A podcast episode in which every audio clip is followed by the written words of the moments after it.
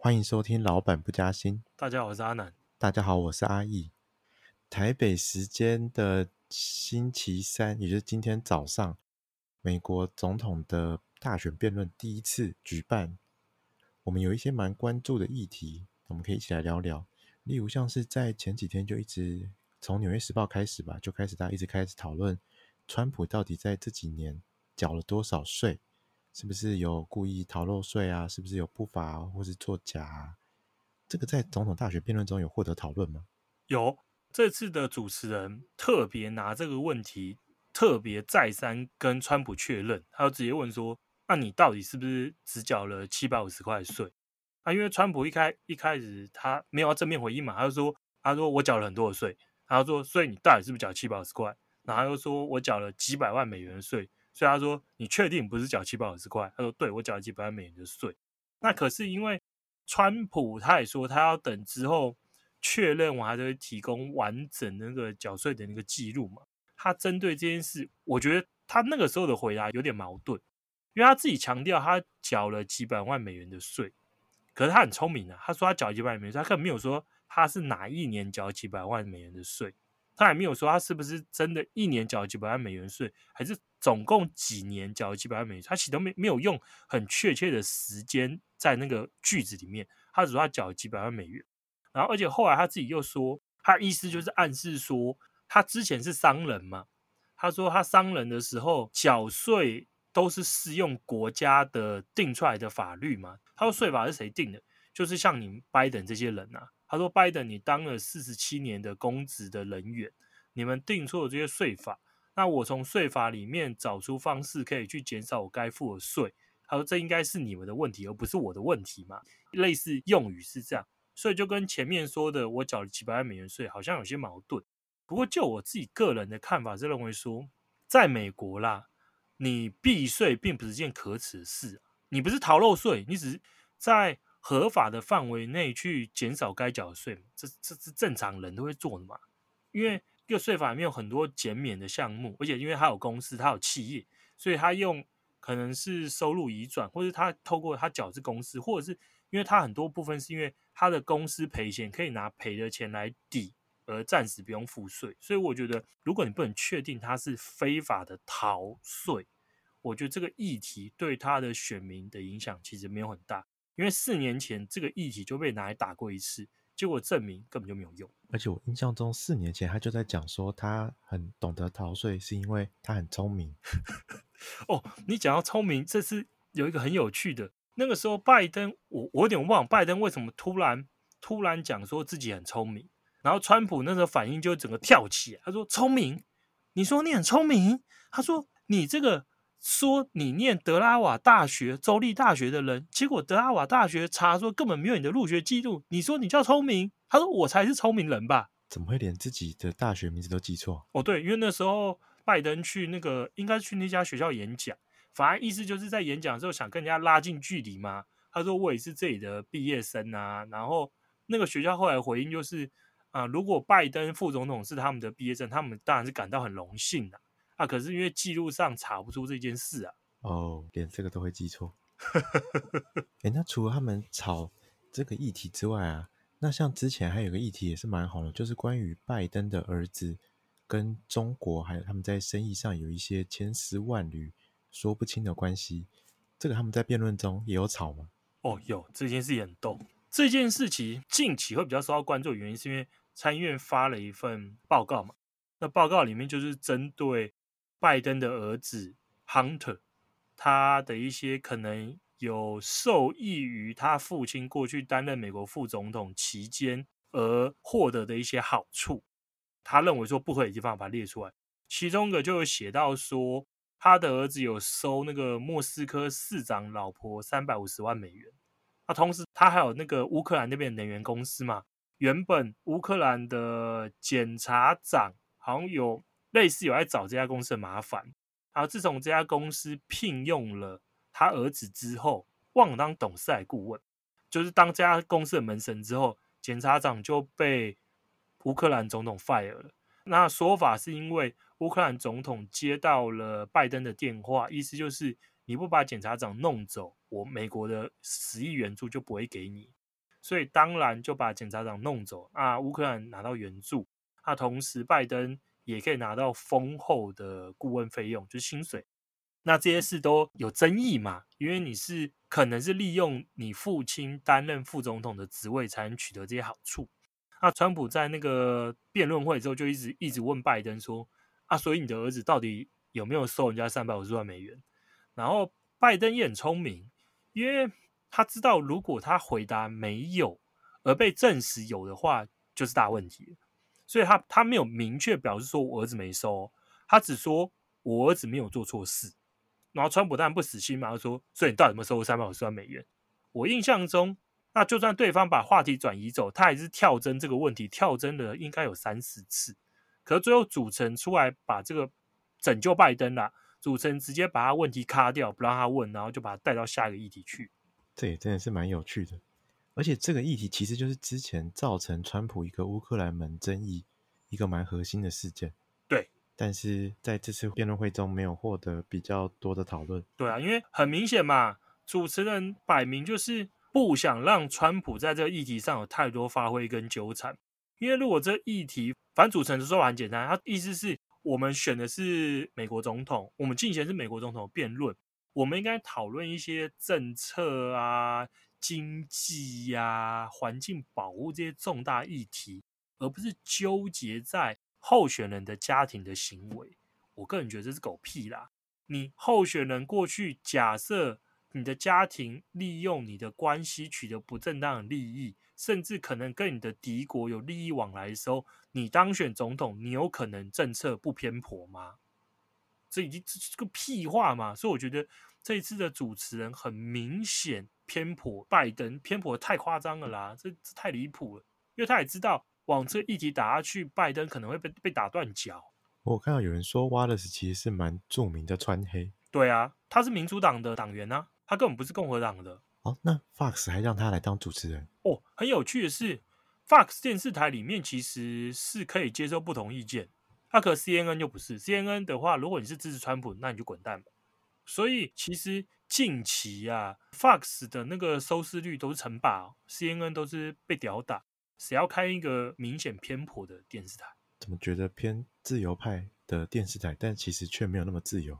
嗯，你说他想听的话，你只能，你可以照他的立场说自由很重要啊，可你不能去说他不喜欢东西的好话啊。那像之前美国沸沸扬扬的 BLM Black Lives Matter 这个活动，或者这个抗争，因为它的延烧也造成了川普跟拜登支持率的波动。他们在辩论中怎么讨论？这个议题，他就用类似种族这个框在种族这个大框架之下。那反正拜登的战法就很简单嘛，一定就是说你川普你这种疯子上台，你撕裂这个国家，那所以才会造成这么多示威抗议的出现嘛。然后他当然也强调说，他支持和平示威，他不支持暴力行为。他说暴力行为是他所不支持。反正就是要跟那些暴力抗争切出一条线嘛。他同时继续保持他对这些议题的关心，然后把这问题丢给川普。那川普的反应反正就很简单，反正意思就是他就强调说，这种从和平示威演变成暴力活动，是因为背后有左翼的一些激进的组织在参与，是他们在背后煽风点火，造成的整个示威活动不停止嘛，然后甚至有扩大。然后他也强调说，因为这些暴力的方式，其实影响到了很多人的生活跟生计，所以他强调重要的是法律跟秩序。他觉得要恢复法律跟秩序。然后他也提了，像是我印象中应该是提奥勒冈州，他说奥勒冈州就是他们拒绝国民兵进入，然后没办法，到现在都还没办法维持好秩序。然后反正我觉得拜登的回答有点有点无厘头。拜登的意思就是你造成，他说奥勒冈问题就是你造成，你要负责啊。川普说对啊，他们说 OK，我就派国民兵进去啦。拜登好像就有点傻住，不知道该怎么解决这问题，不知道该怎么回答川普的这句话。然后后来，反正川普一直强调法律跟秩序嘛。然后拜登被问到，他也说。我支持法，他一开始应该是要想说，我支持法律跟秩序。他后来想想不对啊，他他其实心里应该还没有很支持。他说我支持法律跟秩序，还有公理与正义，反正就是他把这个东西拉更大嘛，然后强调说他支持法律秩序跟公理正义呀、啊，然后又提到说，那如果你支持法律秩序跟公理正义嘛，那你对于削减警队预算会有什么看法？因为如果要维持秩序，就要有警察、那要警察去维持秩序，你就不能支持去减少警察的预算嘛？因为这件事不是很怪异吗？你如果支持把警队的预算砍光光，谁去维护秩序？还有法律，没有人维护秩序跟法律，那街头就是一团乱啊！所以拜登说他不支持减少警察预算，啊，可是又被人家挖出来，他在当副总统的时候，明明就砍过警队的预算。而且拜登大言不惭说他支持支持这些这些警务人员，那同时拒绝砍警务人员的预算。那川普说：“那你说啊，你说一个支持你的那个警务人员的团体啊，因为美国假设我举的，像是 NYPD，应该大家都知嘛，就是电影里面最常出现，就纽约警局。它其实每个警局都会有一个类似工会，他们都会表态说他们支持谁。那他意思就是说，你只要任何举一个全美国任何一个。”警察的团体谁支持你？那个拜登当然就说不出来啊，因为没有人支持啊，因为全部都支持川普了。拜登就说：“呃，不要在这议题上浪费时间了。”然后川普又说：“没关系，我们很多时间，你慢慢来，你讲一个就好。”然后这个时候，主持人再度出来救了拜登一命。太夸张了吧？拜登在岌岌可危的时候，主持人都会顺势出手，终结这个议题，几乎是一打二的一个状态。哎，对你没错，川普就是一打二。他就算一打二，可是他其实因为反正川普就是很闹，他会一直跳针，那边一直念，一直念，一直念，所以他一个人还是把那两个人弄弄得蛮辛苦。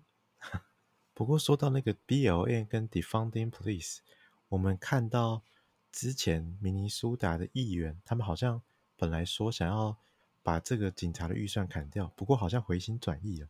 哦，这是超逗！他们应该是第一个市议会通过要解散警队嘛？他们就说，他们那时候说要把警队解散掉，然后用类似社区的类似治安员啊、社区的巡巡逻队之类的来维持治安。然后后来啊，因为那个太多人抗议嘛，治安不好，而且他们还有人去靠北说，为什么没有警察？警察去哪了？然后后来后来针对议题，他们自己又说，我们当初说的解散警队是精神上的，并不是真的要解散警队。就跟我自愿在家放弃美国籍是精神上放弃是很类似的，对，所以完全没有人知道他们在讲什么，所以最后搞到最后还是需要警察。诶，那像最近因为一受到疫情的影响，所以美国的经济其实变得比较差，但是其实在之前的几年，美国经济一直都是蛮好的一个状况。那这样子的变化在辩论会中有受到讨论吗？有，因为川普的论述当然就很简单嘛。我任内的时候，美国失业率来到三点五 percent，那是历史最低，所以我的任内经济超好。那最近的状况是因为疫情的造成，所以不是我的错，非战之罪。那拜登的说法就是，你的经济超好，是因为站在巨人的身上嘛？是因为我当副总统的时候，我们那时候面对金融海啸，我们的处理很适当，所以很快帮美国走出了经济衰退。所以经济后重新回到快速成长，那经济快速成长之后，你只是接棒延续，所以意思就是这是我的功劳，不是你的功劳嘛？那反正两边就是争功劳啦。因为过去几年美国失业率很低，然后股市表现好，这件事是大家看到，所以两边的分歧点只有是这是我做的事，还是你只是捡我剩下的，把我做的事情剩下捡去而已。反正就两边两边争执这一点。另外一个分歧就是。那经济目前确实暂时受到武汉肺炎的影响而恶化嘛，陷入经济衰退。那所以对川普而言就很简单，就是我要让经济重新回到之前的龙景，我要怎么做？我就是要尽快让美国的经济解除封锁，就是因为疫情的封锁，我希望能解除，让大家尽快回到正常的生活，经济就会重新回到比较好的状况嘛。所以这是川普做的。那反正拜登就会说，可是解封并不是最重要的啊。他就说安全比解封还重要。他说你不能在疫情还没有完全受到控制的时候就去解除封锁。啊，反正两边针对这议题就是看法也不同嘛。反正拜登一定就是尽可能现在不要解除封锁啊，让经济状况不要太好，你才不会连任嘛。拜登就是尽可能希望你目前不要解除封锁。那川普当然就是说，我们要尽快解除封锁啊！现在阻挡我们解除封锁，都是因为政治面的因素所干扰，而并不是基于科学的出发点所做出的决策。而且，川普同时也强调，反正意思就是我任内四十七个月，可是我完成的事情比你拜登做了四十七年的公职人员还要多。这么巧合，都是四十七？对，厉害吧？神秘数字。哇，我觉得这个幕僚准备有用心，就这句话应该是设计过的。另外还有一个有趣的东西是，是因为我们都知道，川普其实一直对于一些环保啊的这种议题，或者是一些气候变迁啊、全球暖化，好像是不太相信的。但是拜登提出了一个绿色新政这样子的政策，那在这个能源啊、绿能上面，他们有什么讨论吗？这个议题讲之前，我原本想说这个东西不用讲，应该川普被压着打，因为像是。全球暖化啊，减少碳排啊，然后最近的加州的森林大火，应该是川普的弱项，因为这几点确实他都不 care。那没想到在攻防的时候，反正就是首先先针对那个加州森林大火嘛，他川普的看法就很简单，他说加州的森林大火不能跟全球暖化画上等号。啊他认为说。一部分原因是因为森林缺乏科学化的管理啊，因为其实森林呃树木其实它也是会有年龄的老化嘛。那如果一个森林下面积了很多那些容易着火的树苗，或是一些老化的树木素材木材的话，森林就很容易因为一点点的火而引发大火。所以科学化管理就是。一个森林的垂直，那个底层要管理好，要顾好。然后他说，如果这一点有顾好的话，其实森林大火就不会像现在这么的严重跟这么的频传嘛。那他也说，他访问欧洲某个国家的时候，该国又有提到说，像他们就因为欧洲很多城市其实基本上就是森林城市嘛，它就在森林里面，他们透过科学化管理，他们就比较没有这种森林大火的一个困扰。反正这是川普的看法，那拜登当然就不是这么认为嘛。他当然就是认为说，你退出了巴黎的气候协议啊，然后甚至是支持石化工业啊，然后很多的开倒退的政策，他认为都是不对的。所以他的政见的主轴有很大很大很大的一部分，便是像是重新回到巴黎气候协议嘛，然后设定了那个碳排的目标，然后要建五十万个电动车的那个充电站。所以最近加州也也提出了嘛，就是二零三五年要全面禁售新车啦，禁止贩卖新的汽油车，就是要要逼你买电动车。所以其实就像他们政策都是很一致，就是要减少碳排放，然后让美国的能源转型成干净能源。那还有打造一些绿色的建筑，那这些绿建筑它本身就是。可能会减少能源的排放啊，然后可能用太阳能板啊，或者是水的重新处理再利用，减少对地球环境的一个冲击。那甚至这些建材跟房屋都可以去对抗气候变迁。那反正这一切的蓝图都很美好、很漂亮啊，因为听了你就会觉得说是支持的嘛，因为没有人想要污染地球，没有人想要破坏环境嘛，不存在这种人啊。大部分应该都是希望。地球可以永续嘛？所以我觉得这些议题的接受度一定一定是非常非常高。可川普直接就问了，可是这个要一百兆美元，一百兆怎么来的啊？超多的。对，我觉得最吊诡就是拜登并没有直接跟他说你数字乱喊，这不用一百兆。拜登只强调说我的这个绿色新政，它可以创造很多的就业机会，他就有点用那种有点像诡辩，意思就是。我这个可以创造很多就业机会，我可以让每年的 GDP 增加一兆美元。那因为我可以促进经济成长嘛，经济成长变多，那大家收入变多，我政府的税收入就变多了。那我政府税收当然变多，我自然就可以应付这些额外的花费。所以长期算下来，不一定是不划算投资。那可是这账是怎么算的？其实没有人知道。啊，反正他就是讲说，我可以创造很多就业机会。川普就是说，你拿一百兆美元。那后来弄到拜登应该有点烦了，然后拜登就回说，我不支持绿色行政。诶，是说出真心话了吗？对，很吊诡吧？他突然自己就说，反正因为川普把绿色新政跟一百兆美元做连结嘛，就意思就一百兆美元，这个绿色新政是很不切实际，要花很多很多很多钱，这东西存疑。那拜登直接开大绝说，说什么绿色新政？我有说我支持他吗？可是绿色新政写在他的那个竞选的那个网站上面，会不会这才是真心话？就是那个新政写在网站上是幕僚跟他说你应该要这样做，但是他实际上心里根本不想。可是他他整个政见的很大一部分主轴那些。财政刺激的那个政策的那个方向框架，全都是绿色新政。哎、欸，可是如果真的要一百兆的话，真的是超多的。可一百兆是川普不知道哪里冒出来的数字啊？因为记得他们的规划应该是分十年四兆美元，一年四兆吗？还是十年？因为十年十年分四兆，就一年四千亿而已啊。哦，我在想会不会川普反正他就小孩子在吵架嘛，就随便喊个一百兆一百兆，但是也吃定。拜登不会回嘴说没有才四兆，因为四兆还是蛮多的，所以如果回嘴说才四兆也是没有多好。反正拜登直接开大绝啊，说我没有支持绿色新政啊，我没有支持，但是我有放在网站上。对，这这一点这一点真的是令人傻眼。我们从最近几个比较夯的议题，然后到关于双方政策的一些特色，然后来为大家做了讨论。那不过，纵观整场辩论会，你觉得川普或是拜登给大家最后是一个什么样的感觉？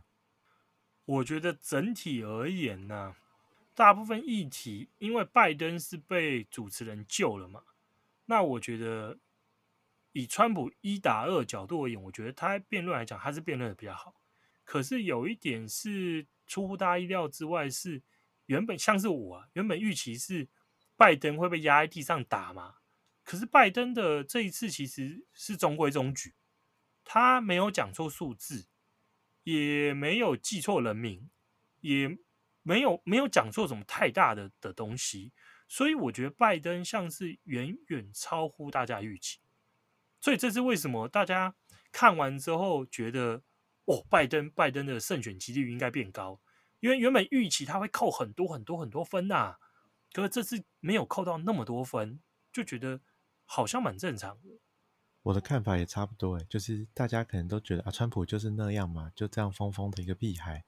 但是拜登本来应该被预期是一个在台上会打瞌睡啊，或是讲一堆东西不知道在讲什么的，但是却实际表现却不是这个样子。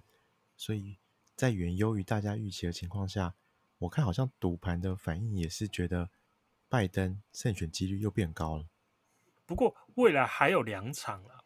拜登能否维继续维持目前状态？我觉得还是值得观察。我猜之后川普应该还是会吵着说要做药检啊，要检查隐藏麦克风啊什么的。反正拜登就没有理他，他就没有要参与你的药检。天知道他做了什么事，突然变得跟之前状况不太一样。可能昨天有睡饱吧。